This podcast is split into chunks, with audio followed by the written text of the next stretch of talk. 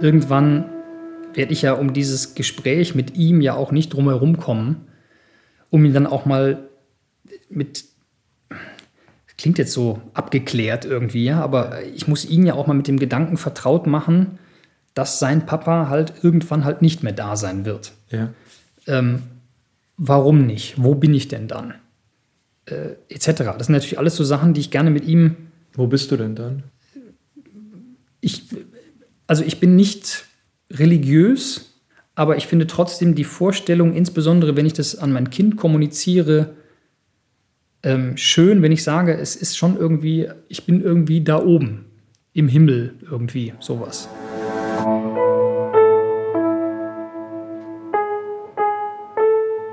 Eltern ohne Filter. Ein Podcast von Bayern 2.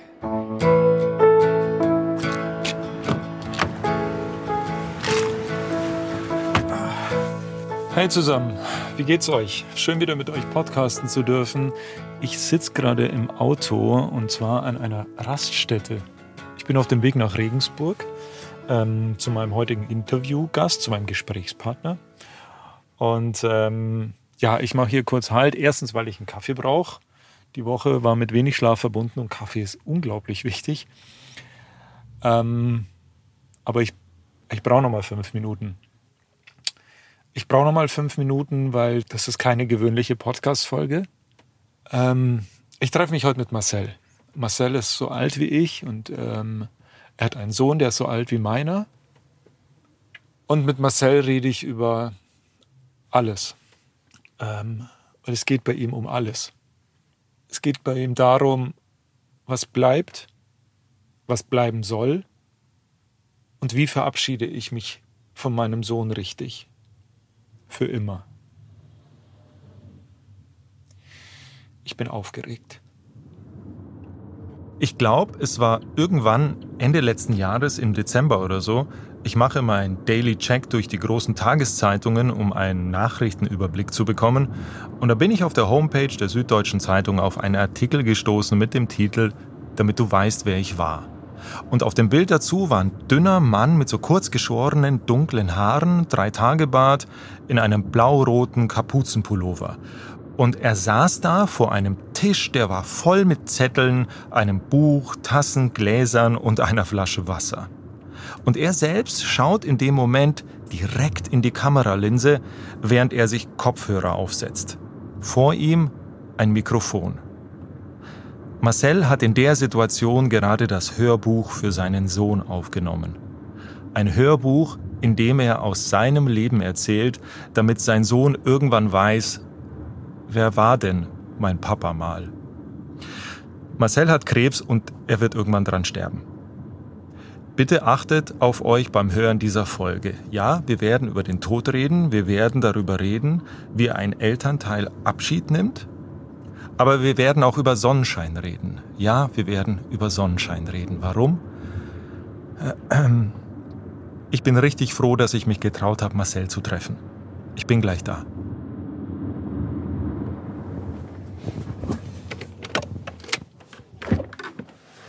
Hi. Hey. Oh, wir machen es. Russland, hallo, Hi, freut Marcel, mich. Freut mich, hi. Ich pack schnell das restliche Zeug und Irgendwas, äh, ähm, trinkst du Kaffee? gerne. Ja? Wirklich gerne. Mit Milch oder Cappuccino oder irgendwie sowas? Oder? Ich will dir keine Umstände machen. Es ist, einfach muss ich jetzt nur einen anderen Knopf drücken. Dann nehme ich einen Cappuccino. gerne. Ja, ähm, mein Name ist Marcel Kardinal. Ich bin äh, jetzt 39 Jahre alt, bin verheiratet, habe einen dreijährigen Sohn. Wir leben gemeinsam in Regensburg, der Geburtsstadt meiner Frau. Ähm, das tun wir jetzt seit na, knapp zwei Jahren. Davor die vergangenen fünf Jahre ähm, haben meine Frau und dann auch zum Schluss dann unser Sohn dann in Singapur gelebt. Da bin ich mit der Arbeit quasi entsandt worden. Ähm, da hatten wir fünf Jahre lang eine tolle Zeit. Sind dann 2020 zurück nach Deutschland gekommen. Zum einen, weil mein Vertrag geendet wäre in diesem Jahr. Ähm, zum anderen aber auch, weil es äh, Anfang des Jahres dann bei mir eine, ähm, ja, eine sehr überraschende Diagnose gab. Ähm, ich habe dann quasi am 3. März äh, 2020 erfahren, dass ich Lungenkrebs habe. Genau, damals schon in einem, also Krebserkrankungen stuft man ja in Kategor oder in Stadien zwischen 1 und 4 ein. Mhm. Ähm, eins ist quasi dann eine früh erkannte Erkrankung, vier eben halt dann schon zum Ende der Erkrankung. Und bei mir war es damals auch schon äh, Stadium 3. Mhm. Ähm, zu einem Zeitpunkt, an dem ich äh, in Singapur äh, Sprint-Triathlons äh, absolviert habe und äh, schwimmen gegangen bin, laufen gegangen bin. Ähm, also ich habe davon gar nichts gemerkt. Ähm, du hast Stadium 3 Lungenkrebs gehabt. Genau. Hast Hochleistungssport gemacht und nichts gemerkt? Nee. Krass. Marcel und ich, wir haben es uns mittlerweile an seinem Esstisch bequem gemacht. Übrigens ein richtig schöner, langer, heller Esstisch aus Eichenholz. Ich weiß das so genau, weil den gleichen Esstisch wollte ich auch mal haben. Ich sitze auf der Fensterseite, hinter mir draußen scheint die Sonne und der Nachbar mäht Rasen. Es war ein wirklich richtig schöner Tag in Regensburg. Marcel sitzt mir gegenüber in den Raum hinein, hohe weiße Decken, Altbau. Es wirkt beinahe so, als würden wir in einem hohen weißen Turm sitzen. Marcel wirkt irgendwie nochmal dünner und schmaler auf mich, als er es auf dem Foto in der Süddeutschen Zeitung Ende letzten Jahres gemacht hat. Wie geht's? Ja. so. Was meinst du? Äh, Danke für den Kaffee. Ja, bitte, bitte, gerne. Ähm, ja, fit genug für das hier jetzt endlich. Direkt hinter Marcel ist eine weiße Tür, die ins Wohnzimmer führt. Seine Frau Johanna sitzt gerade noch dort. Neben der Tür rechts sind Regale voll mit Schallplatten. Marcel hat früher mal aufgelegt. Deep House. Eigentlich ist Marcel aber Diplom-Ökonom, also Kaufmann sozusagen. Und in Singapur, wo er und Johanna ja fünf Jahre lang gelebt haben, da hat er für einen deutschen Automobilzulieferer gearbeitet und war in der Zeit allgemein ganz viel in Asien unterwegs. Und dort in Singapur hat er vor ja, zwei Jahren etwas total Übliches gemacht, weil es dort so angeboten wird, und zwar einen Gesundheitscheck. Eine Standard-Gesundheitsuntersuchung einfach. Und naja, bitte, was soll dabei schon rauskommen? Marcel hatte gar keine Krankheitsanzeichen, hatte am Tag vorher nicht mal einen Husten oder irgendwas und Marcel ist topfit. Der ist Triathlons gelaufen. Was soll dabei schon rauskommen?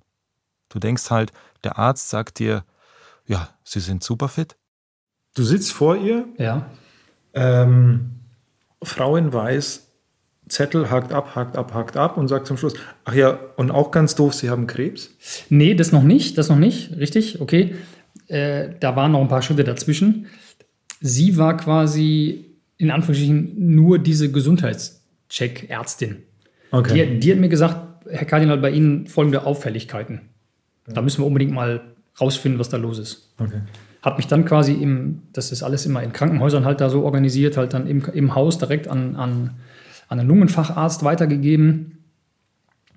Ähm, und zu Beginn war es sogar noch so ein bisschen der Verdacht, na, vielleicht hat er auch Tuberkulose. Mhm. Aufgrund von, ich hatte dann berichtet, ich war vorher in Nepal, mhm. ja, Nepal immer noch halt äh, äh, sehr Tuberkulose geplagtes Land auch. Ähm, ich bin kurz vorher, wenige Wochen vorher, auf geschäftlich in Indien gewesen.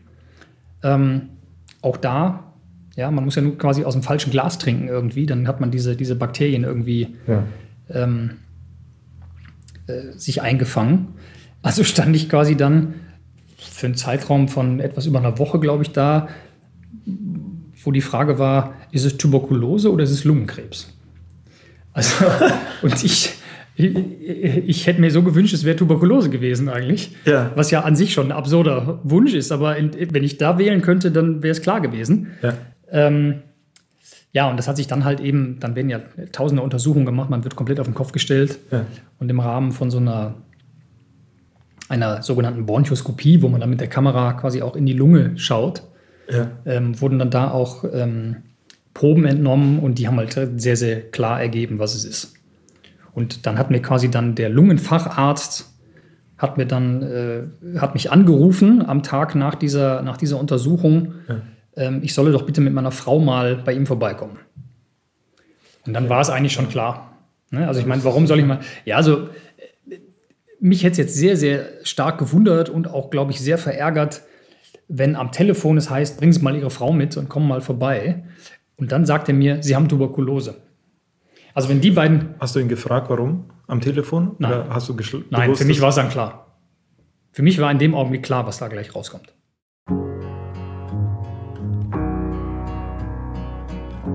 Den Tumor, den die Ärzte gefunden haben, der saß bei ihm im linken Lungenflügel.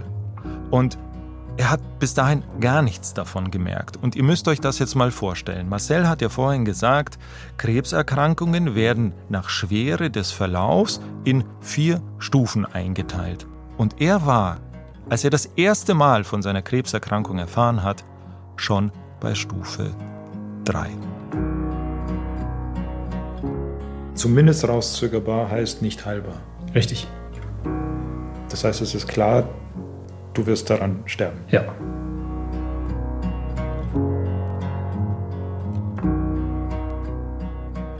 Hat er dir damals gesagt, wie lange er dir noch gibt? Nein. Hat mir bis heute keiner gesagt. Habe ich auch noch nie nachgefragt. Du könntest es aber erfahren? Äh, ich glaube nicht, nein. Nein. Also nicht, weil, weil. Ja, ich wüsste auch gar nicht, woran der Arzt es festmachen wollen würde. Okay, okay. Also einfach ta tatsächlich, dann könnte ich ihn auch nach den Lottozahlen fragen, glaube ich. ja. Gib mir bitte beides gleichzeitig. ja. ähm, oder gib mir zumindest noch bis zur nächsten Ziehung, ja, dann immerhin. Ähm, das ist gut. Ja. Gib mir bis zur nächsten Ziehung. Du hast gesagt, deine Frau ist in Tränen ausgebrochen. Ähm, als ihr dann beim Arzt raus seid, mit der Gewissheit. Mhm. Wie habt ihr als erstes darüber geredet? Wie waren so, also ich glaube, wir haben erstmal eine ganze Zeit lang, ja, also ich weiß ziemlich genau, was wir gemacht haben. Wir sind erstmal einfach spazieren gegangen. Wir haben alles andere abgesagt.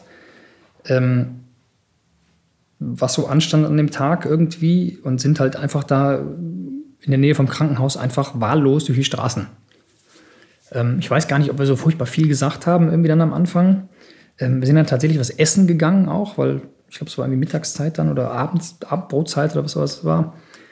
Ähm, und da kann ich mich auch noch daran erinnern, wie wir dann da uns gegenüber gesessen haben, irgendwie teils schweigend und haben uns dann angeguckt und haben uns sind beide wieder in Tränen ausgebrochen einfach. Mussten aber dann irgendwie auch lachen, weil es einfach so absurd war. Diese, diese völlig neue Situation. Und jetzt sitzt man plötzlich da und äh, weint, weil einer krank ist, so von, von 0 auf 100. Ähm, Wie es jetzt konkret weitergeht, welche Behandlungen stehen an, wann, wie, das alles wissen die beiden in dem Moment noch gar nicht. Sie wissen nur so viel.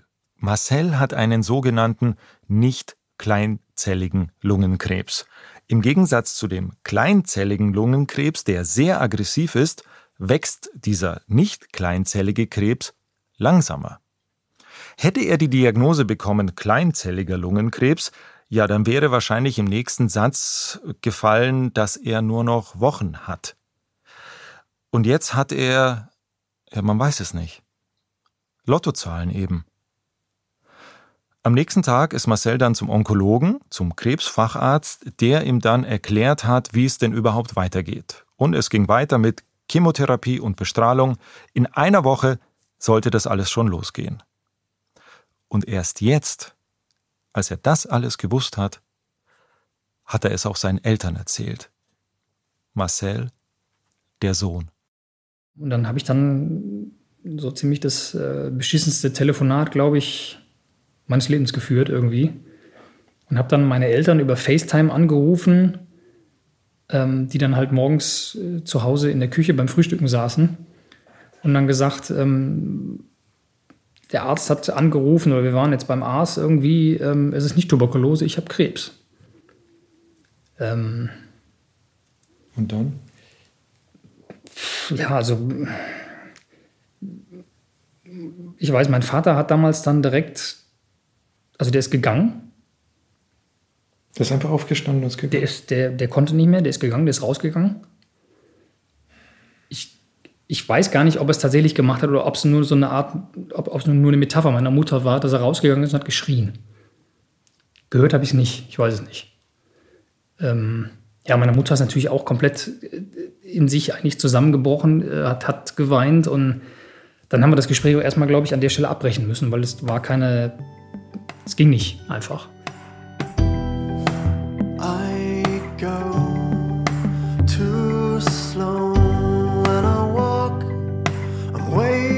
Fast when I run.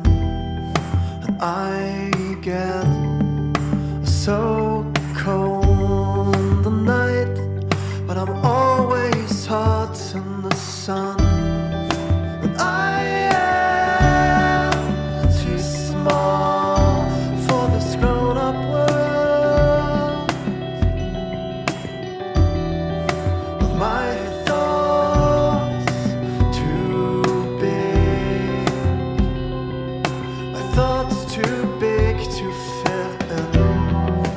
wir haben tatsächlich sechs Tage, bevor unser Sohn geboren ist, haben wir noch, haben wir noch äh, geheiratet dann. Ganz kurz davor. Ja, ja. Also Johanna war wirklich äh, höchst schwanger zu dem Zeitpunkt. Okay. Ähm, das hätte auch schief gehen können. Das hätte auch schief gehen können, aber, aber ist es dann tatsächlich nicht. Und ähm, mhm. genau. Und Schön. in dem Augenblick, sage ich mal, war es wirklich so Familie, heile Welt und ja. irgendwie, äh, wir haben ein Kind gekriegt und alles war toll. Ähm, und ich habe immer den, den, den, den Vergleich so, so als bildlich genommen, so bei uns hat man quasi nicht einen Stecker gezogen, sondern man hat eigentlich die Steckdose aus der Wand gerissen. Ähm, das war halt, äh, ja, schwierig. War dein Sohn mit dabei, als ihr beim Arzt wart? Nein. Marcells Sohn weiß bis heute nicht, dass sein Vater irgendwann nicht mehr da ist. Aber Leute, wie willst du das einem Dreijährigen auch erklären? Was ihm aber für immer bleiben wird, ist das, was sein Papa Marcel Ende letzten Jahres für ihn aufgenommen hat. Nur für ihn. Vorwort. Willkommen zu deinem Familienhörbuch. Mit diesem Hörbuch möchte ich dir gerne ein paar Einblicke in mein bisheriges Leben geben und die ein oder andere erlebte Geschichte festhalten. Das Hörbuch ist in erster Linie für dich und alle anderen gedacht, die sich später gerne einmal anhören möchten, was dein Papa so für ein Mensch war. Es gibt viele verschiedene Kapitel im Hörbuch, die man größtenteils unabhängig voneinander anhören kann. Die Musik- und Tonmitschnitte in diesem Hörbuch sind teils meine Lieblingsmusik und teils Aufnahmen aus unserem Alltag und von unseren vielen Reisen. Je nach Kapitel und Erzählung habe ich sie passend ausgewählt. Und nun geht's los.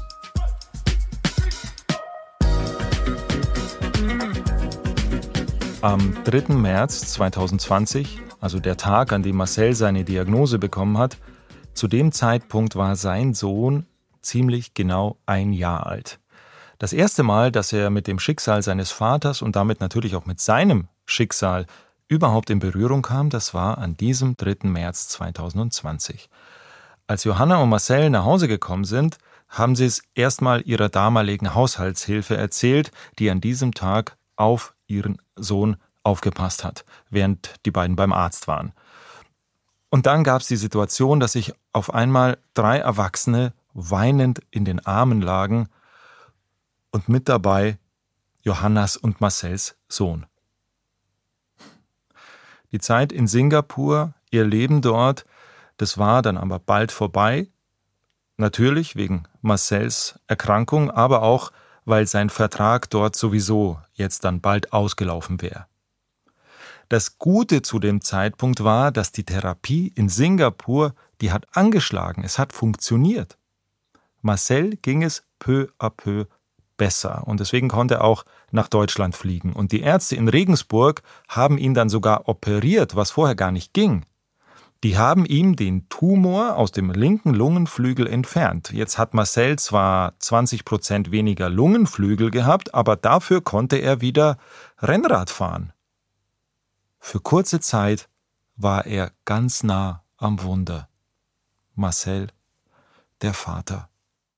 äh, ja, dann äh, lange Rede, kurzer Sinn, stellte sich raus, halt, äh, äh, das ganze Thema war in meinen Kopf gestreut. Ich hatte plötzlich zwei Metastasen im Kopf. Eine davon im Kleinhirn, was eben so der ganze Steuerungsapparat ist für sämtliche Bewegungen, was dann halt eben das Laufen erklärt hat. Ne? Mein Gleichgewichtssinn war komplett gestört irgendwie und ähm, damit war es dann tatsächlich dann aus meinem Primärorgan Lunge raus in meinen Körper. Und das hat zum Beispiel auch eigentlich meinen Status nochmal geändert von, naja, sieht ja trotz schwerer Erkrankung eigentlich ganz gut aus, zu, das wird nichts mehr. Schaut zu, wie die kleinen Babys schlafen, drum schlaf auch du. Du vor dem Bettchen stehen, zwei Schuhe und die sind genau so müde. Geh jetzt zur Ruhe. Super. Du hast, also, äh, ihr habt ein neues Leben in die Welt gesetzt ja. und ungefähr da ja. wurde bei dir irgendwann klar, dass dein Leben vielleicht, wahrscheinlich und irgendwann so ähm, hm. Schwierig, schwierig. Ähm, wann hast du das verstanden in Bezug auf ihn? Und was hat sich ja, das geändert für dich? Zwischen euch, mit euch? Weiß er es eigentlich? So? Mm, Klar? Nee. Also, das ist jetzt auch falsch gesagt. Muss ich vielleicht ein bisschen. Also, ich glaube, also so richtig realisiert für mich auch, dass es jetzt tatsächlich,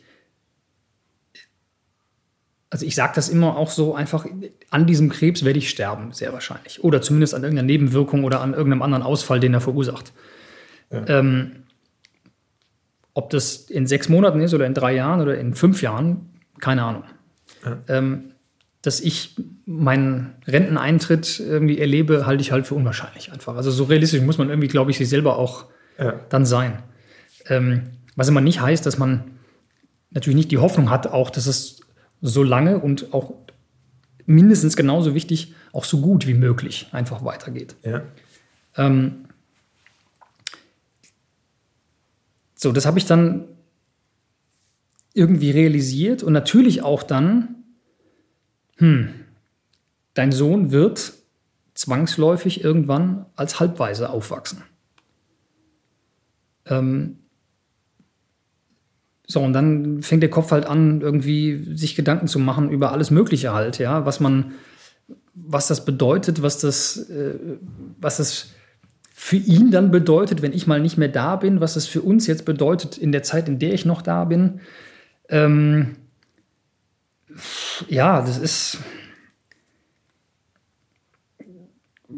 Also bis jetzt habe ich es hab immerhin ich weiß gar nicht, ist jetzt nichts, wo ich jetzt irgendwie stolz drauf bin, aber es ist zum Beispiel noch nicht vorgekommen, dass ich jetzt zum Beispiel auch vor ihm irgendwie mal eine Situation hatte, wo ich jetzt so in Tränen ausgebrochen bin oder so halt. Noch nie? Noch nicht, nein.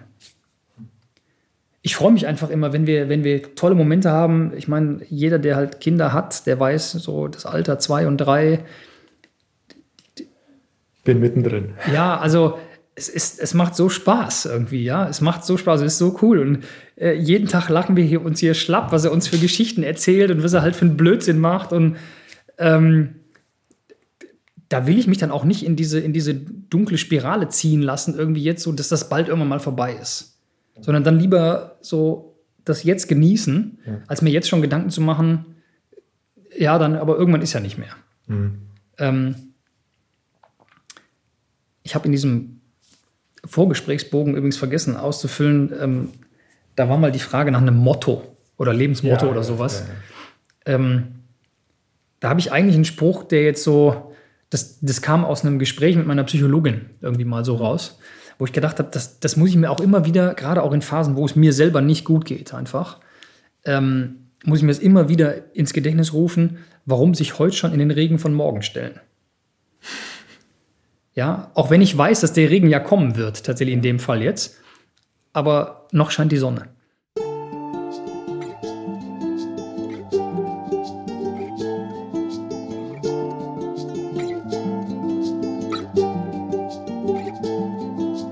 Down in the butterfly bay, we get high, we get high every day.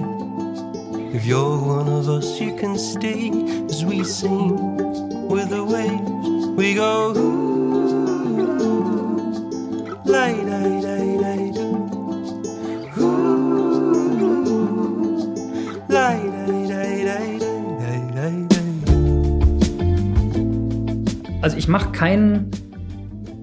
Geheimnis daraus, dass ja sein Papa krank ist. Ja. Das wäre auch ganz ehrlich nicht möglich und es wäre auch mir viel zu anstrengend. Ich kann, oder es wäre eigentlich unmöglich tatsächlich, weil ich habe tatsächlich auch Phasen, da kann ich mich noch so anstrengen, da kann ich nicht, da kann ich schauspielerisch das, das nicht liefern, dass ich so tue, als ging es mir gut. Das, ja. das schaffe ich nicht. Ähm, äh, mit einem Dreijährigen über Krebs und über den nahenden Tod zu sprechen, ähm, da sage ich nicht, dass die das nicht verstehen. Ganz im Gegenteil. Ich glaube, ähm, die verstehen eine ganze Menge mehr, als man ihnen zutraut. Mhm. Ähm, ich bin aber bislang der Meinung, sein Papa ist noch da und sein Papa nimmt an seinem Leben sehr, sehr aktiv irgendwie teil. Und ich glaube, wenn es jetzt schon dieses Gespräch irgendwie mal gäbe, wo ich, weiß Gott, nicht weiß, wie ich dieses Gespräch führen soll mit ihm tatsächlich, ähm, aber ich glaube, ich fände es heute verfrüht und ich glaube, ich würde ihm damit Angst machen. Zu einem Zeitpunkt, wo es noch gar nicht, äh, so blöd ist, aber irgendwie notwendig auch irgendwie ist. Ähm, was er allerdings doch sehr mitkriegt, natürlich, ab und zu, wenn ich äh, früh einen Termin habe in der Uniklinik, dann fahren die beiden mich dahin. Papa, wo gehst denn du hin? Ich gehe zum Doktor. Ah ja, warum? Ja, wegen meinem Husten. So.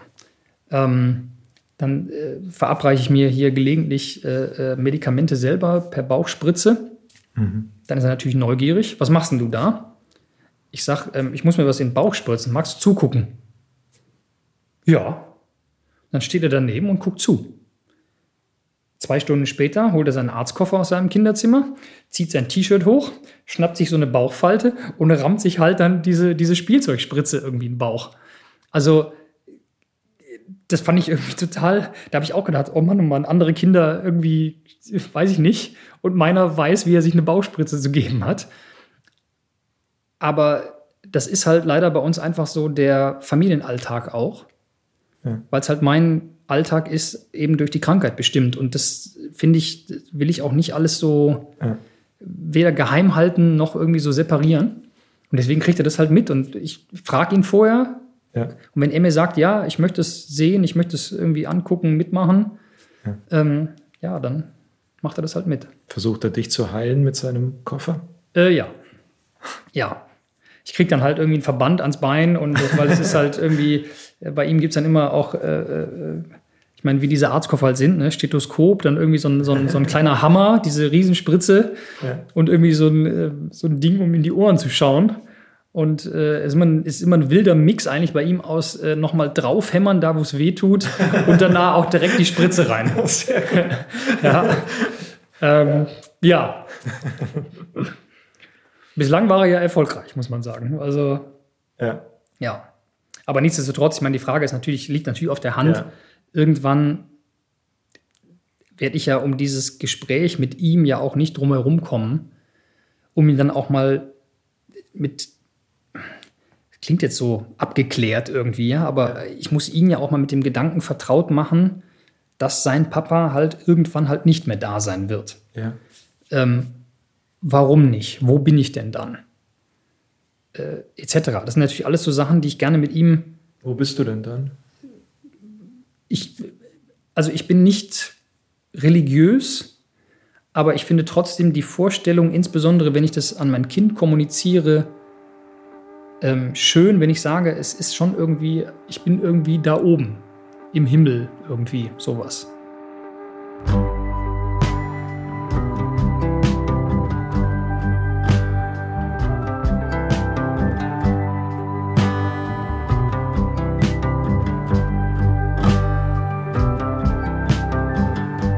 Das sind so Sachen, die schiebe ich tatsächlich so ein bisschen raus einfach. Weil ich dann denke, so, wenn es dann soweit ist, dann ist mir hoffentlich die Zeit noch gegeben, das noch zu klären dann einfach. Ja.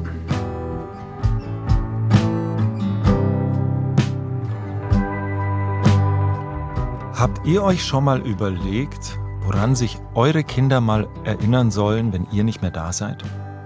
Ich weiß, die Frage ist nicht ohne, ich weiß. Ich habe auch noch keine finale Antwort darauf. Ich beschäftige mich auch nicht jeden Tag damit. Manchmal denke ich mir, wenn er weiß, ich war stets bemüht, dann ist alles gut. Aber im Normalfall habe ich ja auch noch Zeit, mich zu bemühen. Ich habe Zeit, um neue Geschichten zu erleben um Fehler zu machen, um Dinge wieder gut zu machen. Ja, und ich habe auch Zeit, um alte Geschichten zu erzählen. Marcel hat das nicht. Sein Sohn kennt jetzt einen Papa, der immer da ist, weil Marcel arbeitet nicht. Er kann nicht. Er ist der Papa, der seinen Sohn in den Kindergarten bringt, ihn abholt und Essen kocht, wenn er, wenn er fit genug dafür ist. Sein Sohn kennt aber auch einen Papa, der tagelang zwischen Bett und Couch hin und her wandert, weil für mehr, ja, für mehr hat er gerade keine Energie. Er kennt aber auch einen Papa über FaceTime, wenn der mal wieder im Krankenhaus liegt, wenn der Therapie macht. Papa hat Husten. Soll das bleiben? Es stellt sich ja auch noch die allgemeine Frage, an wie viel kann sich Marcells Sohn überhaupt erinnern aus dieser Zeit, aus seinen ersten Lebensjahren?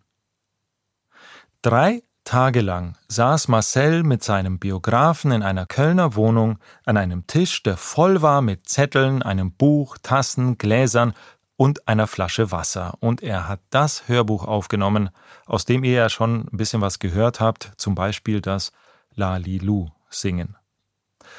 Dieses Hörbuch, es ist aber aus meiner Sicht zumindest irgendwie auch Marcells Weg, um nicht vergessen zu werden. Erzähle ein ganzes Leben in drei Tagen. Was würdet ihr erzählen? Wie war so die Nacht davor? Ähm, also ich war nicht nur die Nacht davor, sondern auch mehrere Nächte davor war ich ziemlich nervös, mhm. weil sich ja schon die Frage stellt, was erzähle ich denn da? Hast du es dir aufgeschrieben? Ja, habe ich, in der Tat. Habe ich. Ähm, ich habe Wochen davor, also als das klar war, dass das stattfindet, habe ich eigentlich damit angefangen, dass ich tatsächlich immer einen Notizblock äh, rumliegen hatte, habe halt Stichworte gemacht. Mhm. Dann habe ich dann irgendwie versucht, weiß ich nicht, hatte ich seitenweise Stichworte. Dann hieß es dann, ja, dann wird das Ganze ja in Kapitel später mal gegliedert. Dann habe ich überlegt, völlig naiv, muss ich sagen, habe ich gedacht, ja, was wären das denn so für Kapitel? Dann habe ich so ganz langweilig gedacht, irgendwie, ähm, was weiß ich, Kindheit, Schule, äh, Uni oder so und dann irgendwie danach und jetzt Familie und so und kam dann da so auf sieben, acht Kapitel. Und habe dann versucht, meine Gedanken wiederum so ein bisschen da einzupacken, dass ich irgendwie eine Struktur habe, in der ich mich langhangeln konnte. Mhm. Ähm, was natürlich auch geholfen hat, ist, wenn du so, wie, also so habe ich es, ich es jetzt gemacht, weiß nicht, wie andere das, das machen oder gemacht haben, wenn man sich natürlich so ein bisschen chronologisch durch sein Leben so durchhangelt irgendwo. Ja. Ähm, ich habe gerade nebenbei auch überlegt, wo würde ich anfangen. Ja. So. Aber also ich kam so auf sieben, acht Kapitel, geworden sind es 107. ja. Okay. Gut. Ähm, und keines davon hat so einen langweiligen Titel wie Kindheit, Schule oder sonst Sondern irgendwie sowas. Ein Titel? Äh, ähm, Egal. Äh, die vegetarische Doppelgarage. äh, dann gibt es ein Kapitel, ähm, fahr schon mal den Computer hoch. Ja. Es gibt ein Kapitel, ähm, King George aus Wuppertal. Ist eine Anlehnung daran, dass ich als Kind früher gestottert habe. Okay. So wie der englische König King George. Also, das hat, das hat zum Schluss nochmal richtig, richtig Spaß gemacht, ähm, sich da diese Kapitel auszudenken, dass es halt nicht so langweilig klingt ja. irgendwie auch. Ja? Aber 107 Kapitel heißt, wie lang ist das Ding? Äh, also es ist ich weiß nicht mehr genau, ich könnte es nachgucken, aber es sind 14, 15 Stunden jo. Material tatsächlich. Einerseits denke ich mir gerade, Mann, ist das lang. Andererseits denke ich mir, 38 Jahre. Ja. Ja, es war interessant, weil das, was ich sage, ne, vorher, vorher überlegt man so, was will ich denn da alles erzählen? Und was mich viel mehr gestresst hat noch, vielleicht sage ich das auch noch, ist, ja, ist das, also es gibt ja, ich sage jetzt mal einfach Dinge, die man so erzählt, aber will man denn nicht auch so ein bisschen bedeutungsschwerere Sachen? Also will ich nicht auch irgendwie da eine, eine Message immer, immer mit rüberbringen, so meine Überzeugungen, meine Prinzipien und die vielleicht anhand von einer Geschichte nochmal äh, da habe ich dann der, der Frau geholfen, das und das zu tun, bin da für irgendjemand eingestanden oder habe da jemanden, weißt du, so irgendwie so um den, um, um natürlich dann den, noch ein bisschen, insbesondere meinem Sohn auch zu sagen, was war ich denn so für ein Typ, was hatte ich denn so für, wie hast du es dann was waren so meine Leitlinien irgendwie? Das hat mich total gestresst, weil der natürlich dann, ja, weiß ich nicht, erstmal musst du dir die Frage beantworten, was bist du selber für ein Typ? Was ich auch irgendwie komisch finde so. Ähm, du musstest dich selber erstmal kennenlernen. Exakt, exakt. Und dann natürlich die Frage, ja, aber an was will ich denn dann da machen? Und habe ich denn passende Beispiele, die ich dann da erzähle? Das habe ich alles nicht gehabt. Ich bin ja. auf keinen, keinen grünen Zweig gekommen da bei dem Thema. Ja. Ähm, und im Endeffekt habe ich dann, als wir dann die Aufnahmen gemacht haben und dort saßen und haben gesprochen und uns ausgetauscht, ähm, habe ich dann irgendwie schon gemerkt, dass die Sorge, die ich jetzt vorher hatte, dass ich nur so belangloses Blabla irgendwie erzähle, völlig unbegründet war. Denn eigentlich mit fast, fast jeder, jede Geschichte auch nicht, aber mit fast jeder Geschichte habe ich ganz unfreiwillig genau das nämlich gemacht. Also jede Geschichte, die ich ja erlebt habe, habe ich ja irgendwie, bin ich irgendwie reingeraten, bin ich irgendwie wieder rausgekommen oder ähm, also dieses, dieses irgendeine Bedeutung zu haben, das schwingt irgendwie immer mit. Get a chair and take a glass and sit with us and have a little bit of wine.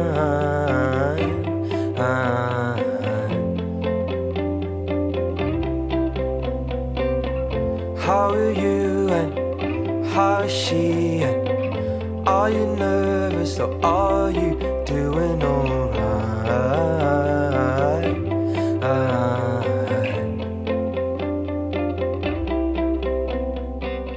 Und sowas wie Vorwort und Nachwort waren die letzten Sachen, die ich gesagt habe. Ja. Ähm, insbesondere das Nachwort ist natürlich auch was, was das, äh, da kann der Tag noch so lustig sein, das Nachwort hat es halt noch mal in sich irgendwie. Ja, weil jetzt ist das Projekt zu Ende. Ja. Jetzt hast du noch mal die Chance, deinem Kind, ich sage jetzt mal, irgendwie noch mal was mitzugeben. Ja. Und dann ist Schluss. Also das ist natürlich noch mal sehr bedeutungsschwer, einfach dieses Nachwort. Ja. Und deswegen ist es auch, dass man das ganz zum Schluss einfach noch mal dann macht. Das ist bewusst, glaube ich, auch so gewählt von den, von den Machern einfach. Und wie ich angefangen habe, glaube ich, ich habe einfach, also es hieß, fangen wir mit irgendeinem Thema einfach an. Ja. Habe ich so ein bisschen erzählt, habe ich mich, glaube ich, auch vorgestellt, also mich vorstellen muss ich nicht, weil das ist ja primär an meinen Sohn adressiert. Aber ich, ich fand es wichtig, dass er zum Beispiel auch weiß, nicht jetzt wie, wie heiß ich und wie alt bin ich, aber für mich war dann die Vorstellung im Sinne, meine Familie nochmal vorzustellen auch. Ja. Meine Eltern, meine Großeltern, ähm, mein Bruder, so ein bisschen die Geschichte meiner Eltern, äh, so, soweit ich wusste, halt die Geschichte meiner Großeltern, alles so ein bisschen, immer so ein bisschen so ein Bild zu zeichnen. Mhm. Ähm, was ist denn so, was sind denn so die, die, ich sage jetzt mal, die Vorfahren auf der Seite von deinem Papa? Dass du mal so eine Vorstellung einfach hast. Ja. Und da ist irgendwie dein Papa bei rausgekommen, so, und um den geht es dann irgendwie jetzt weiter. Ja. ja? Äh, das war, glaube ich, so das Erste, was ich dann eingesprochen habe, die, glaube ich. Maulsperre und Falschfahrer. Was ich dir noch über den Opa erzählen wollte, ähm, der hat nämlich früher auch ganz schön viel Quatsch gemacht. Der ist mir noch eingefallen, auch ganz schön lange her. Da haben wir abends alle zusammen gekocht und irgendwie kam es zu einer Wette, dass dein Opa gesagt hat, er kann einen Pfannenwender in den Mund nehmen. Also so ein Ding, womit man quasi die Spiegeleier in der Pfanne rumdreht. Und da haben wir natürlich alle gesagt, nee, das, das ist viel zu groß, das geht nicht. Und er war aber so von sich überzeugt, dass er gesagt hat, klar, das schaffe ich. Und hat dann wirklich versucht, dieses Ding vorne so in den Mund zu nehmen. Und plötzlich ging es knack. Und dann stand der Mund vom Opa so ein bisschen auf und äh, den hat er auch nicht mehr zugekriegt, weil er hat sich nämlich durch, dieses, durch diese Aktion den Kiefer ausgerenkt. Und es war dann irgendwie mal ganz kurz ein bisschen lustig, dann aber wiederum auch nicht, weil ich glaube, das hat ganz schön wehgetan. Die Konsequenz war dann, dass die Oma mit dem Opa im Auto auf dem Weg ins Krankenhaus war damit der seinen Kiefer wieder in Ordnung gemacht kriegt. Und soweit sie mir das erzählt haben, sind sie unterwegs über irgendeinen Hubbel gefahren. Und dann ging es im Auto wieder knack, weil das ausgereicht hat, diese Erschütterung. Und plötzlich, zack, konnte der Opa den Mund wieder zumachen. Hat sich damit dann, äh, hat sich dann das Thema erledigt wieder. Also plötzlich war der, war der Mund wieder okay, es tat nicht mehr weh. Der Kiefer war wieder eingerenkt und sie konnten auf halber Strecke wieder umdrehen und nach Hause fahren. Also wenn der Opa dir sagt, irgendwann mal, mach nicht so einen Quatsch, dann kannst du ihm ja mal erzählen, dass er früher auch ganz schön viel Quatsch gemacht hat.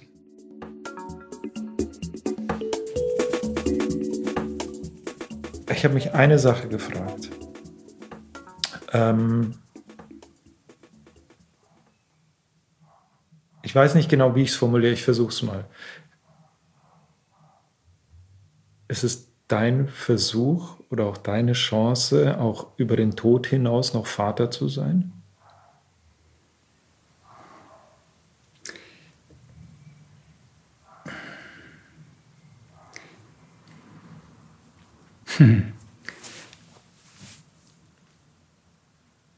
Chance, wenn ich es jetzt mal wörtlich nehme, was du gesagt hast gerade, Chance, glaube ich, ja, Versuch, weiß ich gar nicht, ehrlich gesagt, ob ich das so, vielleicht auch. Wobei ich auch irgendwie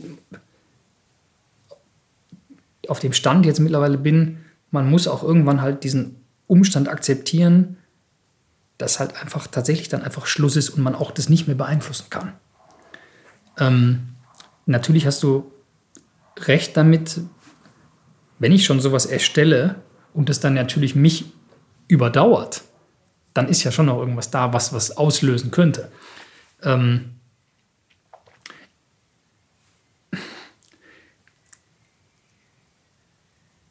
damit das aber passiert, hoffe ich einfach mal, brauchen wir vielleicht auch am Anfang nochmal so die Hilfe von der Mama oder was halt, um auch so ein bisschen die, die Geschichten oder das, was ich so erzähle, auch so ein bisschen zu deuten. Mhm. Ja, ich sage ja nicht so plump irgendwie, äh, weiß ich nicht, Füße vom Tisch irgendwie oder äh, das und das ne, ist bei uns nicht irgendwie gern gesehen oder sonst irgendwie sowas, sondern ich erzähle von, von Dingen, die wir gemacht haben, von vielen Reisen, von kulturellem Austausch, von irgendwie sowas. Daraus soll er ja dann einfach erkennen, aha, mein Papa war doch ein weltoffener, äh, neugieriger Typ irgendwie. Also er muss schon immer so ein bisschen zwischen den Zeilen auch dann ja irgendwann im Alter auch in der Lage sein, das, glaube ich, zu verstehen. Ähm, ob er sich dann daran also ob er sich davon was annimmt oder nicht, kann ich natürlich nicht beeinflussen. Ja. Aber wenn du es so formulieren willst, als dass das meine Chance wäre, weiterhin dann Vater zu sein und damit vielleicht eine Richtung aufzuzeigen, zumindest eine, ja, ähm, ja finde ich eigentlich eine ganz gute Idee, ehrlich gesagt. Oder eine schöne Vorstellung zumindest, ja.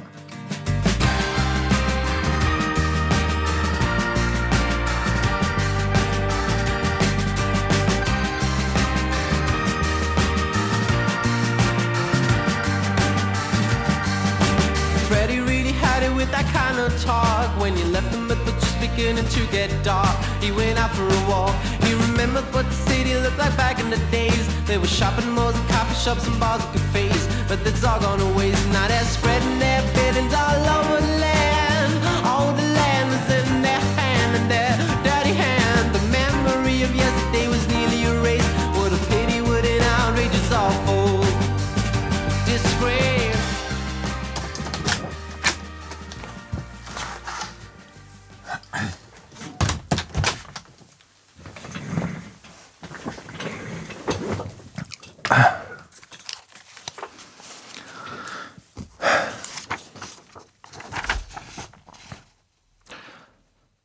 Das hier ist jetzt normalerweise der Punkt am Ende des Podcasts, an dem ich Resümee ziehe. Dann erzähle ich euch, was ich darüber denke, was ich meine, was ich daraus gelernt habe und ich teile all diese Gedanken mit euch. So ein bisschen Russland-Moral zum Schluss. Ich habe keine Ahnung, was ich heute mit euch teilen soll. Ich habe keine Ahnung. Was soll ich euch erzählen? Carpe diem oder was? Wisst ihr, was mich seit dem Tag, an dem ich wusste, dass ich mit Marcel sprechen werde, wisst ihr, was mir seitdem durch den Kopf geht? Dass es einfach nicht gerecht ist. Als Marcel und ich bei ihm am Tisch saßen und ein wirklich wundervolles Gespräch hatten. Ich möchte mich nochmal bei Marcel bedanken für diesen, ja, für diese Gastfreundschaft, für dieses gute Gefühl, das er mir vermittelt hat. Und als wir da so saßen, war es für mich aber irgendwie so, als ob die Ungerechtigkeit des Lebens direkt zwischen uns saß, auf diesem schönen, hellen Eichenholztisch, den ich auch mal haben wollte. Zwei Väter, annähernd gleich alt. Ihre Söhne annähernd gleich alt. Einer der Väter darf weiterleben, der andere muss gehen. Marcells Lungenkrebs basiert auf einem Gendefekt. Er hat einfach Pech gehabt. Er hat einfach nur Pech gehabt. Ich werde mich jetzt hier aber nicht von ihm verabschieden, weil heute scheint die Sonne. Deswegen werde ich auch kein Fazit ziehen. Ich werde das machen, was Marcel sehr wichtig ist, und ich werde euch von dem Projekt erzählen, das ihm so sehr geholfen hat, nochmal das zu sagen, was er hinterlassen will. Familienhörbuch.de ist ein spendenfinanziertes Projekt, das todkranken Eltern minderjähriger Kinder hilft, ein Hörbuch aufzunehmen. Es hilft ihnen, nochmal das zu erzählen, was sie so gerne erzählen wollen. Es ist ihre Chance, auch Eltern über den Tod hinaus zu sein. Drei Tage im Oktober letzten Jahres saß Marcel in einer Kölner Wohnung mit seinem Biografen Fari Sarimese und hat seine Geschichten erzählt. Und das Sounddesign kommt von der Kölner Musikerin Sitara Schmitz. Unter dem Foto in der Süddeutschen Zeitung, also Marcel beim Hörbuch aufnehmen, stand übrigens ein Zitat von ihm. Keiner kann mir mehr nehmen, was ich geschaffen habe. Ich finde, wenn es überhaupt jemandem zusteht, irgendwann zurückzuschauen, für sich ein Fazit zu ziehen aus allem, was Marcel im Leben geschaffen hat, was er hinterlassen hat, was er mitgegeben hat, inklusive dieser Podcast-Folge, dann kann das nur einer sein. Sein Sohn. Nachwort.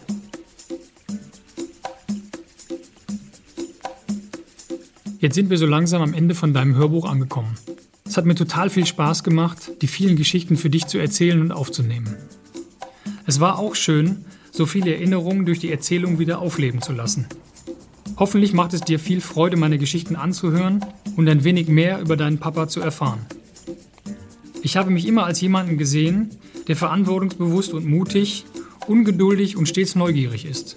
Vor allem aber bin ich ein Mensch, der sehr gerne lacht und andere zum Lachen bringt. Freude und Glücklichsein sind für einen alleine wenig wert. Wut und Trauer hingegen können auch mal zu viel für einen alleine werden. Darum versuche deine Freude und dein Glück zu teilen und schrecke nicht davor zurück, um Hilfe zu fragen, wenn du das Gefühl hast, dass Wut und Trauer zu viel werden.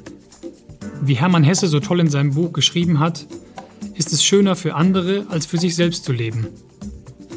Suche dir daher am besten auch einen starken Partner, der stets an deiner Seite ist und mit dir durch dick und dünn gehen kann. Und vielleicht bist du irgendwann einmal auch mal Papa und merkst, dass Glück und Liebe mit Kindern nochmal ganz neu definiert werden. Für dich wünsche ich mir, dass du so gute Freunde findest, wie ich sie heute habe. Und dass du diese Freundschaften lange pflegst und wertschätzt. Ich bin mir sicher, dass du deinen Weg ins Leben finden wirst. Und sei versichert, dass du dich dabei immer auf deine Mama und deine Familie verlassen kannst. Und auch wenn ich nicht mehr da bin, werde ich immer ganz nah bei dir sein. Ich liebe dich sehr, dein Papa.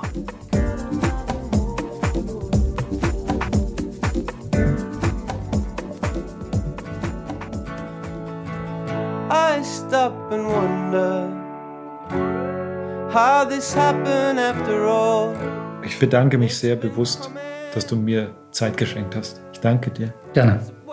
Sehr gerne. Do you think we can end this contest? Take each other's hands and get back to the surface. Then let's quit this contest and get back to the surface. Eltern ohne Filter ist ein Podcast von Bayern 2. Redaktion hatten diesmal Ulrike Hagen und Christina Weber. Produziert hat Michael Heumann. Und nächste Woche bekommt ihr hier wieder eine Portion Schlien aufs Ohr. Hey Russland, ich habe ein ganz, ganz tolles Gespräch geführt mit Corinna Marmok. Die macht immer so Selbstexperimente für einen Monat jeweils. Alles Mögliche probiert sie da aus, um sich selbst auch aus ihrer Komfortzone rauszuholen. Es war ein ganz, ganz spannendes, aufregendes Gespräch. Wir haben äh, ganz viel gelacht, wir haben aber auch geweint und wir haben gesungen zusammen. Obwohl es ein bisschen schräg klingt, ehrlich gesagt. Darauf dürft ihr euch freuen äh, nächste Woche. Das wird sehr, sehr lustig. Meine Folge heute war nicht an allen Stellen so lustig wie die Folge von der Schlien wahrscheinlich wird.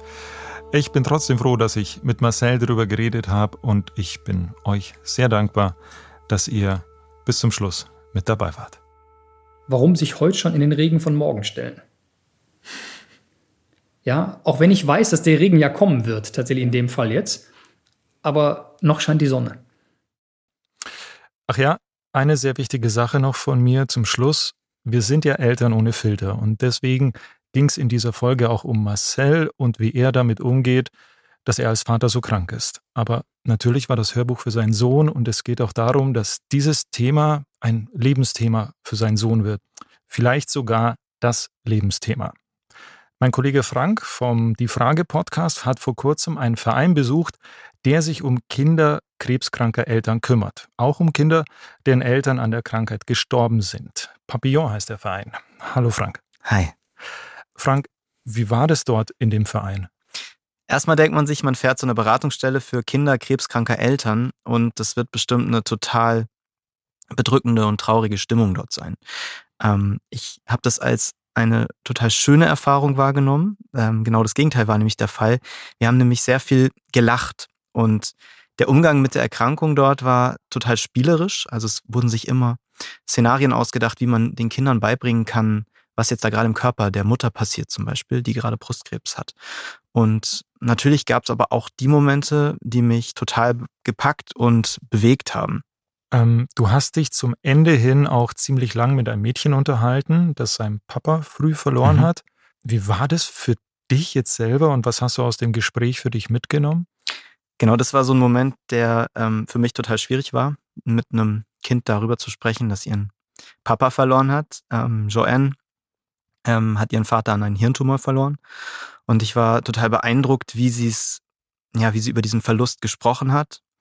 Und am Anfang hat sie mir gesagt, und das hat sie genauso ausgedrückt, ist sie fast in ihrer Trauer ertrunken. Sie hat gesagt, Trauer ist wie eine Pfütze, da fällt man immer mal rein. Ähm, aber am Anfang war es wie ein Meer, aus dem sie fast nicht mehr rausgekommen ist. Und sie hat dann bei der Beratung gelernt, damit umzugehen. Und das war auf der einen Seite durch Gespräche und auf der anderen Seite ähm, machen die da aber noch viel mehr.